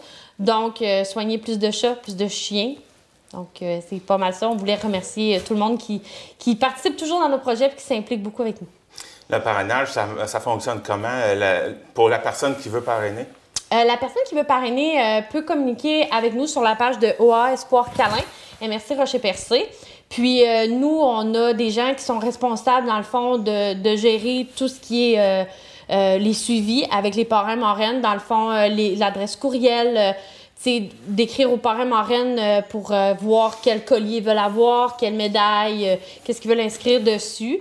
Puis c'est ça, nous, on, il y a certaines personnes qui gèrent dans le fond les messages qui vont rentrer, puis nous, on va, on va les mettre en communication automatiquement avec les gens qui s'occupent des contrats de parrainage parce que, tu sais, on, fait des certificats, on, on a des petits contrats aussi.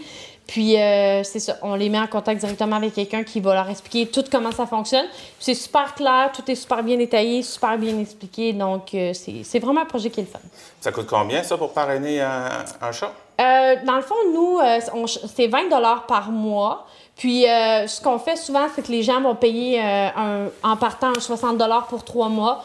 ils peuvent payer aussi pour l'année. ils peuvent payer pour six mois. Puis, nous, ben, en même temps, c'est un, un, moyen de financement qui nous permet de, de, de, de, continuer notre mission.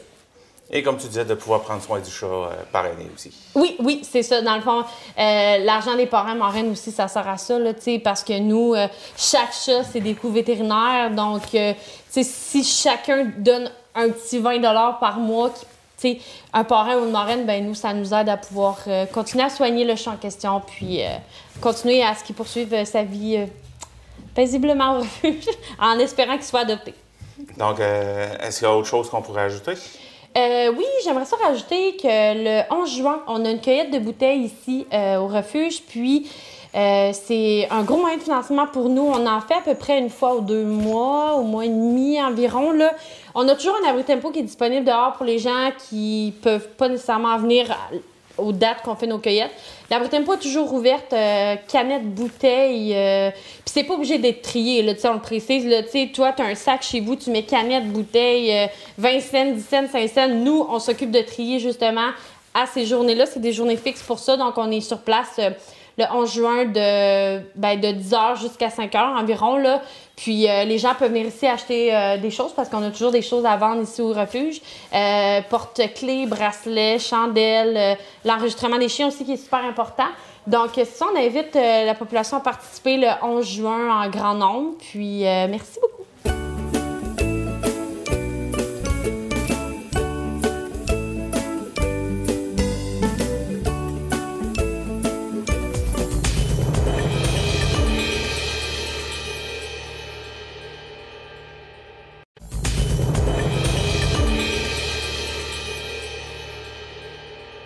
Le réseau des banques alimentaires du Québec a mis en place le programme de récupération en supermarché qui vise à récupérer les invendus afin d'éviter le gaspillage et l'enfouissement de denrées encore comestibles. Afin d'aider les organismes de la région, Laurando Segura a mis en place ce programme dans Rocher-Percé. Jean-Denis Laperrière est allé à sa rencontre pour en savoir plus sur ce programme. Alors, je suis en compagnie de Rolando Segura, chargé de projet pour PRS Rocher-Percé. Bonjour. Bonjour. Ça va bien? Oui, ça remercie. Donc, euh, on est dans vos locaux. Euh, PRS, c'est quoi? Oui, PRS, donc c'est ça. PRS, c'est comme notre, je te disais, c'est notre euh, nom de, de, travail, si on veut, pour le projet pilote qu'on est en train d'établir. Donc, PRS, ça veut dire Programme de récupération en supermarché. c'est un programme qui a été mis de l'avant par BAQ, donc les banques alimentaires du Québec, qui est un organisme qui travaille euh, dans toute la province, si on veut. Et puis, eux autres, ben, ils travaillent dans tout ce qui est euh, euh, le domaine alimentaire, soit l'autonomie alimentaire ou redistribution. Ils gèrent des choses comme les moissons, des choses comme ça. PRS, c'est un autre volet des, programmes que les autres ont développés. Et puis, ça consiste, grosso, modo, à aller récupérer dans les supermarchés participants, trois fois semaine dans notre cas, des invendus que les épiceries nous donnent et que nous, ben, on est en train de travailler justement à euh, redistribuer dans la communauté. Donc, ce programme-là, c'est euh, le, BAQ que tu me dis qui a mis ça en place. Oui, euh, Ça fait combien de temps que... Ben, les PRS, ça fait quand même quelques années que ça existe ailleurs au Québec. c'est sûr que PRS, c'est un peu un outil, si on veut. Donc, il y a divers organismes qui les utilisent de différentes façons. Euh, nous, ici, dans Rocher-Percé, c'est un projet pilote, comme je disais, ça, fait, euh, ça va faire un an au mois de juillet. que le programme a été lancé. Euh, moi, personnellement, ça fait depuis le mois d'octobre 2021 que je suis en, poste ici, si on veut, en train de, participer au développement du projet. Comment ça s'est fait, l'implantation du projet ici?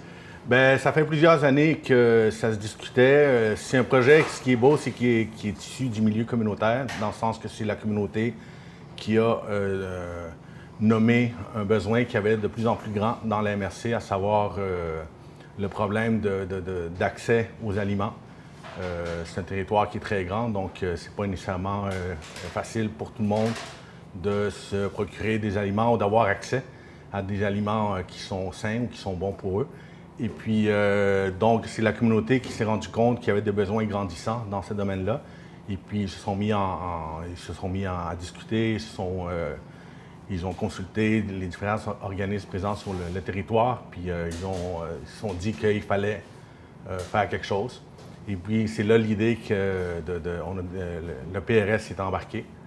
Et puis, ça a commencé par consultation des organismes, puis maintenant, on est rendu, disons, à la phase 2 du projet pilote, où on a installé, on a trouvé un local qui est ici à Grande-Rivière. Et puis, on est en train de mettre en marche toutes, les opérations. C'est très vaste. Hein? Fait qu'il y, a beaucoup de possibilités, mais c'est pour ça qu'on est en projet pilote, parce qu'on veut voir de quelle façon on répond le mieux aux besoins de la communauté. Donc, le projet pilote, euh, le, but est d'arriver à quoi euh, après? Bien, c'est sûr que nous, euh, il y, a plusieurs étapes à franchir, mais nous, principalement, ce qu'on fait, c'est la redistribution des invendus qui nous sont donnés par les épiceries. Donc, c'est sûrement le modèle qu'on va prendre, puisque, comme je te disais, il y a moyen d'utiliser l'outil PRS de différentes façons. Ailleurs, il y a des, euh, c'est du dépannage euh, direct qui se fait, du dépannage alimentaire. Euh, il y en a d'autres qui l'utilisent pour faire du traiteur social. nous, on est plus dans l'optique de redistribution et transformation aussi. Fait que pour l'instant, par exemple, on transforme, comme on peut voir ici en arrière, des plats pour, entre autres, le Centre d'action bénévole à travers le programme des petits plats givrés. Donc, ce sont des plats congelés qui sont cuisinés pour la clientèle euh, du Centre d'action bénévole qui sont après redistribués parmi les, usagers. Donc, ça fait partie des, objectifs qu'on a euh, avec le programme. Donc, c'est une redistribution aux organismes. Oui, exactement. C'est important de comprendre qu'on n'est pas un centre de dépannage alimentaire individuel. Donc, ce n'est pas une place où les gens peuvent venir, du moins pour l'instant, mais bon, ce n'est pas dans nos objectifs à court terme où ils peuvent venir se servir. Nous, on travaille vraiment avec des organismes qui, à leur tour, aux autres, offrent des services, différents services euh, alimentaires à savoir euh, euh, soit du dépannage, par exemple, le câble qui vient chercher et qui, à leur tour, mais c'est eux autres qui gèrent le, dépannage alimentaire dans MRC, donc à leur tour, eux autres redistribuent. On redistribue aussi à des organismes comme Centre Émile Gamelin ou Blanche Morin, d'autres organismes aussi, mais c'est principalement ça. C'est vraiment devenir une espèce d'entrepôt, si on veut, entrepôt social, si on veut. Euh, pour l'instant, on travaille avec les trois principales épiceries ici sur la MRC, à savoir le Super C de Chandler, les deux IGA, Chandler Grande Rivière. Mais éventuellement, c'est sûr qu'on voudrait peut-être élargir nos, fournisseurs, pour ainsi dire. Euh, faire rentrer, par exemple, des restaurants. En Gaspésie, c'est une saison, euh, la, saison touristique avec les restaurants qui, rendus à, l'automne, des fois se retrouvent avec des invendus dans leur frigo. Ça, je sais par expérience, puisque je suis moi-même cuisinier, puis je travaille moi-même à percer en été. Donc, euh, élargir nos, sources d'approvisionnement, si on veut, en aliments invendus, et puis augmenter la redistribution communautaire qu'on fait. Euh, c'est nos plans, en tout cas. L'approche a été faite comment pour, euh, pour avoir IGA et Chandler, IGA et Super C? C'est sûr que le gros coup de pouce vient de BAQ. BAQ, c'est un programme donc national, national partout au Québec. Donc, eux autres, ils ont des, ententes majeures avec les grandes chaînes d'épicerie, à savoir Sobeys, euh, euh, Métro. Euh, je ne suis pas sûr que l'Obla, mais en tout cas, bref, ils ont des ententes avec les grandes, grandes chaînes qui, à leur tour, ben, incitent fortement ou invitent fortement leurs membres à participer au, programme. Donc, c'est sûr que le lien a été fait à travers BAQ, puisque c'est un programme qui est déjà établi, c'est un programme qui est déjà rodé, si on veut ça a été plus facile d'approcher les épiceries.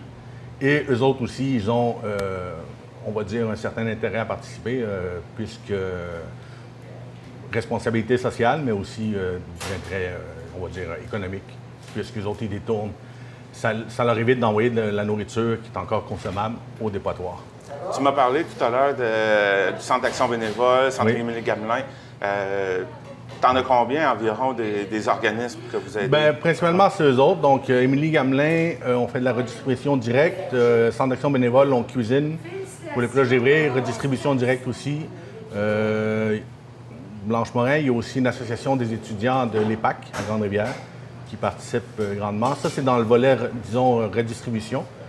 Et puis, on met en place aussi, euh, il y a les cuisines collectives de euh, Gascon qui participent beaucoup avec Mme Viviane Huard qui viennent aussi chercher des denrées et qui, pour leurs propres activités de cuisine collective. Et puis, ça fait aussi partie des, des- facettes du projet qu'on veut développer, à savoir de donner accès à des aliments comme ça à des groupes, des regroupements citoyens qui voudraient faire des cuisines collectives entre eux. On peut mettre aussi à disposition le local. Donc, si les gens veulent venir cuisiner ici, c'est possible de le faire aussi. Donc, euh, pour l'instant, c'est ces principaux organismes-là. Euh, tout, organisme qui offre des services euh, alimentaires à ses usagers, usagères, peut bénéficier du PRS. Donc, c'est en développement. Comme je disais, on est en phase pilote. C'est sûr que c'est appelé à, à grandir, si on veut. Oui, c'est ça. euh, dans le fond, parce que tu disais tout à l'heure que tu aimerais aller chercher d'autres euh, fournisseurs aussi. Oui, exact. Donc, c'est appelé à, à s'agrandir. Exact, parce que pour l'instant, c'est les trois épiceries à travers le projet, le, le volet PRS de BAQ, mais il n'y a rien qui nous empêche, nous, d'aller chercher d'autres sources euh, d'aliments, soit des invendus, soit des dons. Euh, je fais un appel aux, pêcheries, par exemple, qui auraient des excédents d'inventaire euh, en fin de saison, qui voudraient nous donner.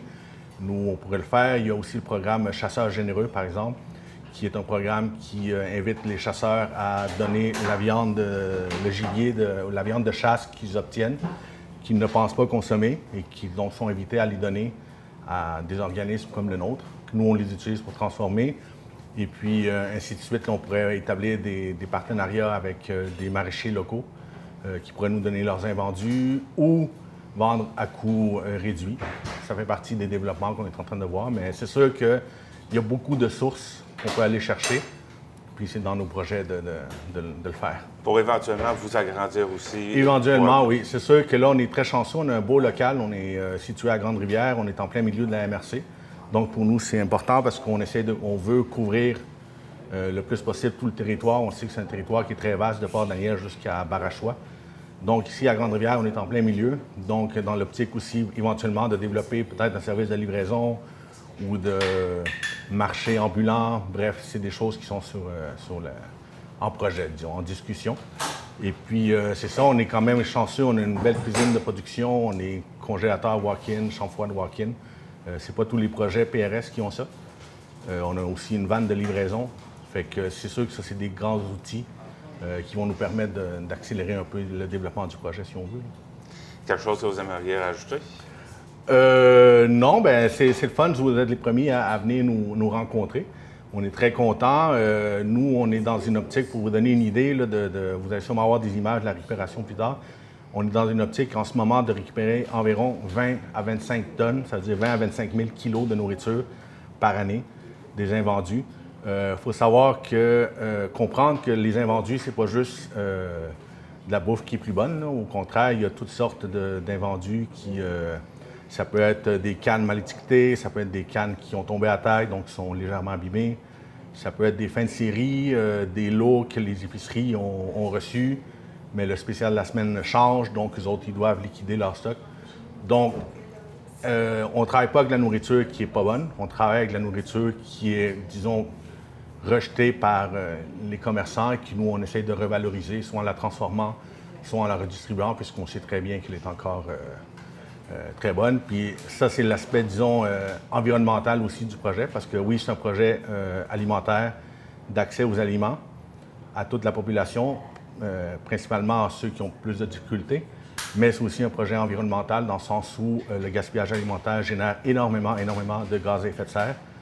Et puis, euh, toute la chaîne. Hein. C'est pas juste les, consommateurs, mais ça vient du producteur au distributeur, à l'épicerie, au consommateur. Donc, le problème est global. Et puis, ça génère énormément de compost, de déchets qui s'en vont au dépotoir. Donc, nous, il y a aussi le volet environnemental qu'on veut traiter. Et c'est pour ça aussi qu'on est en train de développer des partenariats avec la régie de, ici de euh, traitement des matières résiduelles pour qu'eux autres ici prennent part au projet dans le volet environnemental, à savoir compostage, recyclage, euh, réutilisation, euh, revalorisation, des, un peu dans l'optique de l'économie circulaire, si on veut, là, où on récupère, puis on remet en circulation au lieu de juste envoyer au dépotoir. Donc ça, c'est un volet important aussi du projet qui est à prendre en compte finalement, ce programme-là, ça implique vraiment beaucoup. Oui, énorme, énorme, énorme. C'est sûr que c'est l'alimentation, c'est la base. Il n'y a pas de vie sans alimentation. C'est la base pour tout être vivant, euh, partout sur la planète, partout dans l'univers. Donc, le, maillage qui peut être fait est énorme. C'est sûr, on ne peut pas tout faire. Hein. On ne peut pas euh, répondre à tous les besoins, mais on essaye d'optimiser le plus possible et de donner des outils aussi à d'autres regroupements ou d'autres organismes qui voudraient à leur tour participer aussi au à la solution. Si on, je ne sais pas si s'il y a une solution, mais en tout cas, essayer de diminuer les, conséquences du, gaspillage alimentaire qui, est énorme partout dans la planète. C'est énorme. On, parle de millions de milliards de kilos de nourriture qui est jetée à tous les ans. Euh, c'est complètement essentiel. Et euh, au moins, avec un, programme comme ça, ben, euh, au moins, ça ne sera pas perdu. Il y a des gens qui vont pouvoir Exactement. Puis euh, je crois que c'est un grand besoin dans la MRC. Il n'y avait rien jusqu'à date. En tout cas, il n'y a aucun organisme qui est voué 100% au domaine alimentaire. Il y a d'autres organismes, par exemple, on travaille avec PSE ou au Centre local d'emploi, euh, pardon, CAFO Jeunesse Emploi, euh, pour d'autres volets du programme, à savoir transmission des connaissances, autonomie. On fait les plateaux de travail aussi en été avec le CJE. Donc, c'est vraiment un projet qui touche à beaucoup, beaucoup, beaucoup d'aspects. Et puis, c'est tant mieux. C'est tant mieux si on peut euh, se mettre ensemble et travailler là-dessus pour aider la communauté. Le développement de la MRC, surtout, Rocher Percé. Euh, vous me montrez un peu comment vous êtes installé? Ben oui, ben oui. Faire le tour de la place, présenter aussi euh, nos cuisinières et partenaires. Donc voilà, on est dans nos quartiers généraux, si on veut. On est situé ici à Grande-Rivière. puis c'est nos locaux dans lesquels on reçoit euh, les denrées trois fois semaine. Donc, on va faire le tri plus tard quand les denrées vont arriver. On va trier. Il y a des, il y a des, denrées, des fois, qui sont non recevables, qu'on va immédiatement mettre de côté. Sinon, le reste, on va trier ce qui est encore utilisable, ce qu'on va utiliser pour nous, pour nos plats givrés. Ou sinon, on va mettre à disposition le contenu de ces deux frigos-là qui sont ici, qui pour l'instant semblent un peu vides, mais ils vont bientôt se remplir. Mais c'est ça le défi, ils se remplissent, on les vide, ils se remplissent, on les vide. C'est ça notre défi quotidien. Donc ici, on a un frigo avec des fruits et légumes. Ici, on a un frigo où est-ce qu'on va mettre principalement des produits laitiers, des produits transformés, euh, d'autres types de produits. On reçoit aussi euh, une fois par mois, à travers le programme de stéricycle, euh, du canage. Donc ça, c'est des cannes qui sont, comme on peut voir ici, qui sont poquées, qui ont été abîmées dans l'entrepôt du magasin, sont tombées à terre ou la palette qui l'a qui l'a ramassé. Donc, nous, on les garde parce que c'est encore bon. Et puis, on va les redistribuer ou on va les utiliser pour cuisiner. Ici, on a un exemple d'un invendu qui, la canne est tout à fait en bon état. C'est juste qu'elle a été étiquetée à l'envers. On va cacher la marque. Elle a été étiquetée à l'envers, donc le commerçant ne peut rien faire avec ça. On le reçoit. Fait que pour, pour, avoir l'image qu'un invendu ne veut pas dire bouffe plus bonne, ça veut dire juste dire des fois que, bref, le commerçant, pour X raisons, ne peut pas les vendre. Fait que ça, on en reçoit moins, mais on l'utilise quand même. Puis si vous pouvez venir ici, on a aussi notre congélateur walk-in. Je ne sais pas si vous allez réussir à voir. Il fait froid là-dedans. Ça nous rappelle l'hiver. Peut-être que le son est pas bon pour toi. Je sais pas si tu arrives à voir, mais bref, euh, il y a énormément de, denrées qu'on reçoit. Euh, donc, on entrepose, on transforme ici. Je ne sais pas si tu vois grand-chose. Par exemple, ça, c'est des soupes qu'on fait des potages de légumes qu'on a fait et qu'on va redistribuer parmi la communauté. Du jus de citron, des choses comme ça. C'est sûr que là, avec la chaleur puis le, froid, ça fait beaucoup de condensation. Et puis ici, ben, on a notre cuisine de transformation avec euh, Marjo, notre top cuisinière, et puis Jacqueline qui nous donne un coup de main aussi. Donc, par exemple, là, c'est une dingue qu'on a reçue. Euh, c'est un don qu'on a reçu et qui, euh, Marjo, s'apprête à. s'apprête à transformer. On va la cuire, on va la transformer en plat givré sûrement pour, euh, pour euh, les usagers du Centre d'action bénévole. Et puis aussi, c'est des légumes qu'on reçoit. On peut voir, c'est quand même des légumes qui sont en bon état. Euh, des fois, c'est vraiment juste. Ça prend pas grand-chose pour qu'ils se ramassent ici, mais si on s'entend que ce mini poivron-là, est en parfait état, là, il est encore très consommable, et pourtant, il a été rejeté. Donc, nous, on va l'utiliser. Fait qu'on va cuisiner ici. C'est le local aussi qu'on met à disposition pour euh, des cuisines collectives, éventuellement.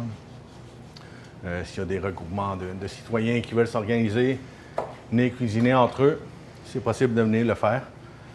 Il faut dire que la majorité des chaudrons qu'on a reçus, c'est tous euh, des dons. Donc, on essaie de fonctionner aussi comme ça, euh, disons, acheter le moins possible, réutiliser. C'est dans l'optique aussi de, environnementale. Donc, s'il y a des gens qui ont des gros chaudrons à nous donner ou des contenants, on, est preneur de tout. De tout, pas de tout ce qui est utilisable.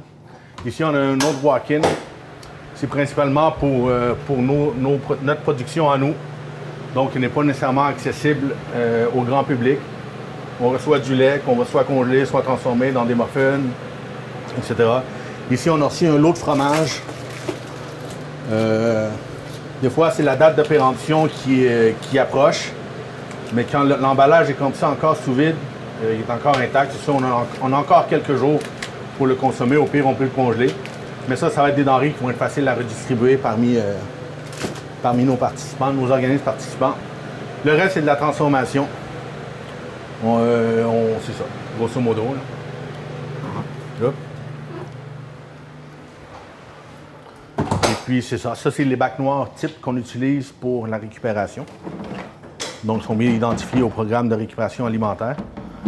Euh, je te dirais qu'on soit à peu près une vingtaine de bacs, entre 20 et 30 bacs comme ça, à toutes les semaines, plein de nourriture.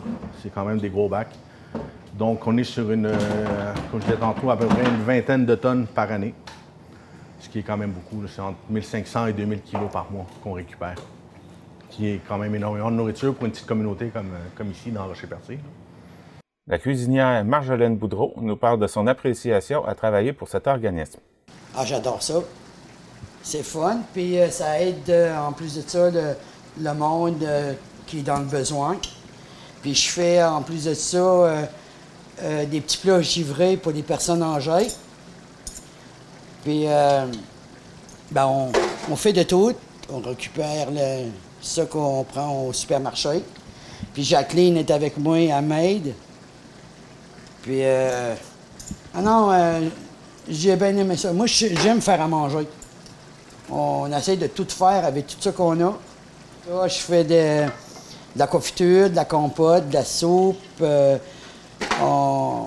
monde en demande des fois s'il en a encore. Tout ce qu'on. Si on a beaucoup d'oignons, c'est la même affaire. On fait un con- du confit à l'oignon, l'ail, euh, on fait des conserves. Moi, c'est dans mon baisse à moi, là, de faire la cuisine. Ben, j'ai déjà travaillé dans les restaurants, mais là, c'est encore mieux parce que c'est du monde qui en a besoin. Tu sais, ouch, quand tu es dans le besoin puis tout est net, là, ben. Moi, j'adore. Comme je t'ai dit, je donnerai pas ma place pour personne. j'adore. J'aime ça. Elle a participé au plateau de travail de la Terre à l'assiette l'année dernière. Elle nous parle de son expérience. Ça, moi, euh, j'étais chez nous, puis euh, je m'ennuyais. Ah, j'ai dit, il faut que je fasse quelque chose. Puis euh, j'avais pas de job. Puis là, ben, j'ai eu à me prendre ma, ma retraite.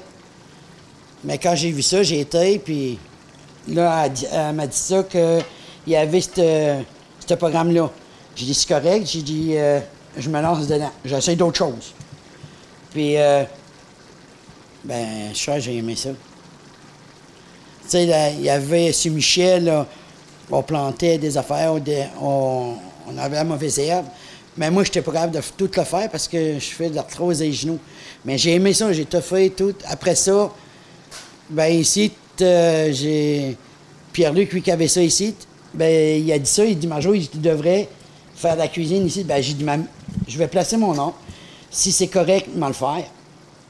Puis depuis ce temps-là, euh, moi, je veux, euh, j'aimerais ça que le monde essaierait plus ça, de, de faire des programmes de même euh, pour, euh, pour essayer d'aider d'autres personnes.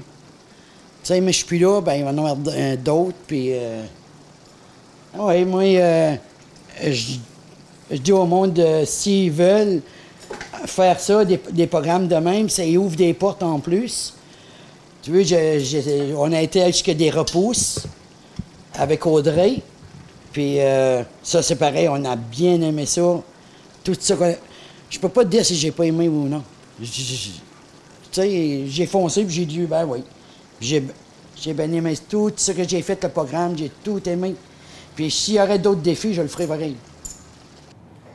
Eh bien, euh, Rolando Segura, euh, merci de m'avoir euh, Ben oui, merci. présenté le projet, mon- me montrer les, euh, vos locaux. Merci de votre visite. Puis c'est ça, soyez conscients. Soyez conscients parce que c'est un, programme, un, pro- un problème très, très, très grand.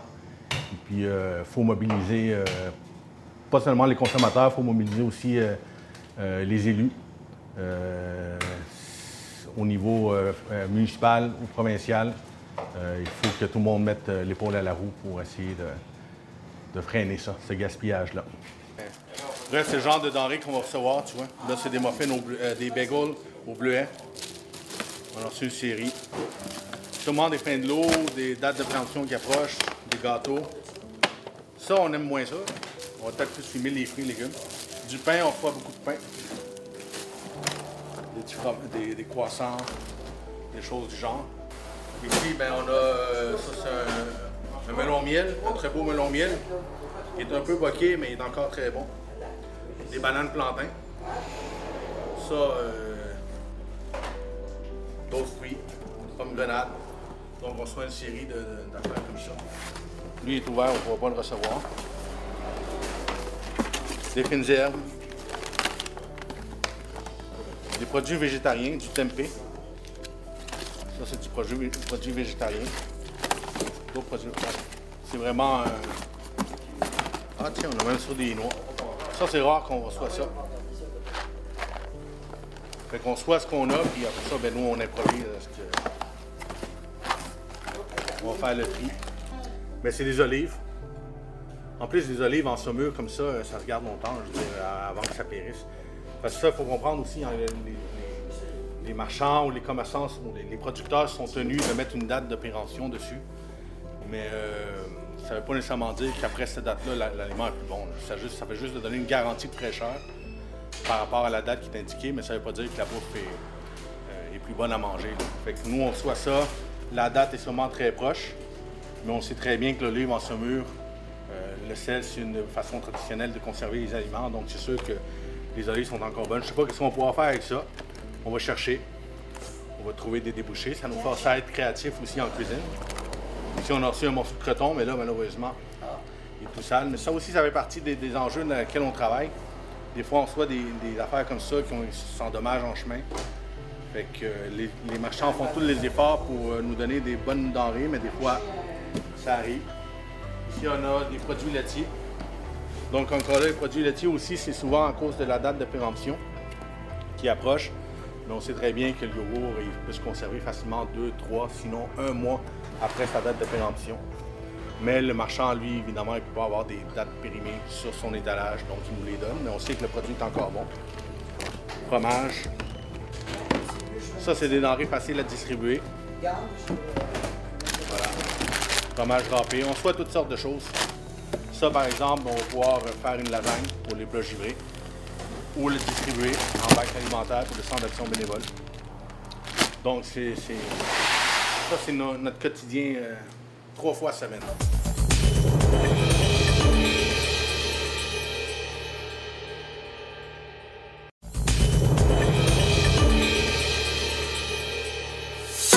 L'équipe de la télévision communautaire du Rocher Percé scanne les nouvelles pour vous. Voici notre revue de presse. Cette semaine dans l'actualité régionale. Le choix est finalement fait, ce sera Martin Pelletier qui sera le nouveau président directeur général du CIS de la Gaspésie. L'avantage gaspésien nous indique que ce dernier entrera en poste le 30 mai pour une durée de 4 ans. L'annonce a été faite le mercredi 18 mai en fin de journée par communiqué. Chantal Duguay avait déjà annoncé en janvier qu'elle prenait sa retraite le 31 mars, mais avait dû poursuivre quelques semaines encore puisque son successeur n'avait toujours pas été trouvé. Selon Radio Gaspésie, le ministre de la Santé Christian Dubé a confirmé la nomination de Martin Pelletier comme président directeur général du Centre de santé et des services sociaux. Il fera son entrée dans la foulée du rapport de la vérificatrice générale qui a dressé un portrait accablant de la gestion de la haute direction. Il était question notamment du climat de travail, particulièrement dans la baie des Chaleurs. Toujours selon Radio Gaspésie, la menace d'un décret fédéral plane toujours au-dessus des négociations entre Ottawa et Québec pour en arriver à un plan de protection du caribou forestier. Le ministre fédéral de l'Environnement, Stephen Guibault, a toutefois laissé entendre que les négociations sont sur la bonne voie. Guibault maintient que le fédéral est prêt à soutenir financièrement Québec pour protéger une population de caribous de plus en plus précaire. L'exploitation forestière est la principale cause de cette précarité, en raison notamment des chemins forestiers qui favorisent le déplacement des prédateurs naturels du caribou, comme l'ours et le loup. L'historien maritime et réalisateur Samuel Côté présentera le documentaire À la conquête de l'Empress of Ireland le samedi 28 mai à 21h à Historia, comme nous l'annonce Radio CHNC. Le documentaire raconte l'histoire étonnante de la découverte de l'épave, échouée dans les eaux froides du Saint-Laurent en 1914 par des plongeurs québécois 50 ans plus tard. Samuel Côté doit d'ailleurs une partie de son film à l'un d'eux, Claude Villeneuve, avec lequel il s'est lié d'amitié. La députée fédérale Diane Leboutillier, accompagnée du maire de Gaspé Daniel Côté, de la députée de Gaspé Mégane Perry-Mélençon, de représentants de la Première Nation Micmac de Gaspègue, du conseiller municipal Jean-Michel Noël et d'autres collègues élus de la ville de Gaspé, se sont regroupés le vendredi dernier à Rivière-au-Renard pour la toute première pelletée de terre du projet de capitale québécoise des pêches. Les activités qui seront entreprises permettront la construction d'infrastructures touristiques, l'acquisition de divers équipements touristiques comme du mobilier urbain et le développement et la mise en place d'un concept multimédia et de réalité virtuelle. Mégane Perry-Mélençon déclare, et je cite, Ce sera un lieu de fierté où se mélangeront histoire et modernité, apprentissage et divertissement, et je suis certaine qu'autant les, les résidents que les touristes sauront en profiter. Les nombreux spectateurs réunis au Colisée béton provincial de Matane samedi soir ont été comblés par le gala de boxe qui reprenait du service après deux ans d'arrêt forcé en raison de la pandémie. Selon l'avantage gaspésien, les amateurs de boxe ont eu droit à 13 confrontations, toutes aussi enlevantes les unes que les autres. Au terme de la soirée, l'organisateur Sébastien Talbot a chaleureusement remercié le public, qui a encore une fois répondu présent pour le retour de la boxe à Matane. Radio Gaspésie nous dévoile que le bioparc de la Gaspésie a eu une année record. L'année 2021 a été marquée par un achalandage record de 37 947 visiteurs. Il s'agit d'une hausse de 21% comparativement à 2020 et de 18% en comparaison avec 2019. Un grand nombre de visiteurs du Québec, le retour des groupes scolaires et les premiers dimanches du mois gratuits ont contribué à cette situation. À peine six mois après avoir été appelés aux urnes, les citoyens de Sainte-Paul devaient s'exprimer à nouveau pour élire un maire ou une mairesse à la suite de la démission de Raymond Carrier, peut-on lire sur l'avantage gaspésien. Cette fois-ci, deux candidats s'affrontaient dans la course à la mairie, soit Joanne Deschênes et Marc Robidoux. Au terme du scrutin, Joanne Deschênes a été déclarée vainqueur avec 100 votes contre 47 pour son adversaire. La nouvelle mairesse, originaire d'Amqui, reporte ainsi les élections avec 68% des voix. Les avocats de l'aide juridique de la Gaspésie font la grève et pendant ce temps, des manifestations se sont déroulées à Gaspé, Percé, Chandler, New Carlisle et Sainte-Anne-des-Monts. Les avocats de l'aide juridique réclament la parité avec les procureurs de la couronne, qui sont aussi des employés du gouvernement du Québec, nous indique Radio Gaspésie. Les syndiqués CSN ont voté le 21 avril en faveur d'une banque de grève de trois jours à utiliser au moment jugé opportun. Selon Radio Gaspésie, l'augmentation des coûts de matériaux de construction semble avoir refroidi l'ardeur des mises en chantier à Gaspé au premier trimestre de 2022. Selon les données de la SCHL, aucun début de construction n'a été enregistré dans les trois premiers mois de l'année, contrairement aux dernières années. Le directeur des services économiques de l'Association des professionnels de la construction et de l'habitation du Québec, Paul Cardinal, explique que le portrait de Gaspé n'est pas unique. Au Québec, on observe une baisse de 16% par rapport à la même période l'an dernier. La construction résidentielle coûte 35% plus cher aujourd'hui que ce l'était avant la pandémie. Voilà qui complète vos informations régionales dans les médias locaux.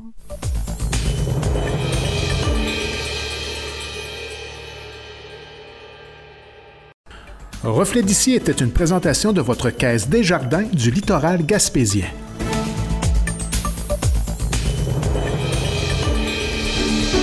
Merci d'avoir été à l'écoute de votre reflet d'ici. Nous vous invitons à consulter notre site internet tvcgr.com. Vous y trouverez nos émissions, qui sont également disponibles sur nos chaînes YouTube, Facebook et Twitter. N'hésitez pas à nous laisser vos commentaires ou joindre notre équipe de journalistes par courriel ou directement sur Messenger. Si vous souhaitez vous impliquer et vivre une expérience en audio, vidéo ou en communication, sachez que nous offrons de la formation. Contactez-nous par téléphone au numéro qui s'affiche à l'écran. Nous vous invitons à partager avec nous vos expériences, envoyez-nous vos photos, vidéos et informations, et nous serons ravis de les diffuser dans cette émission. Merci et à la semaine prochaine.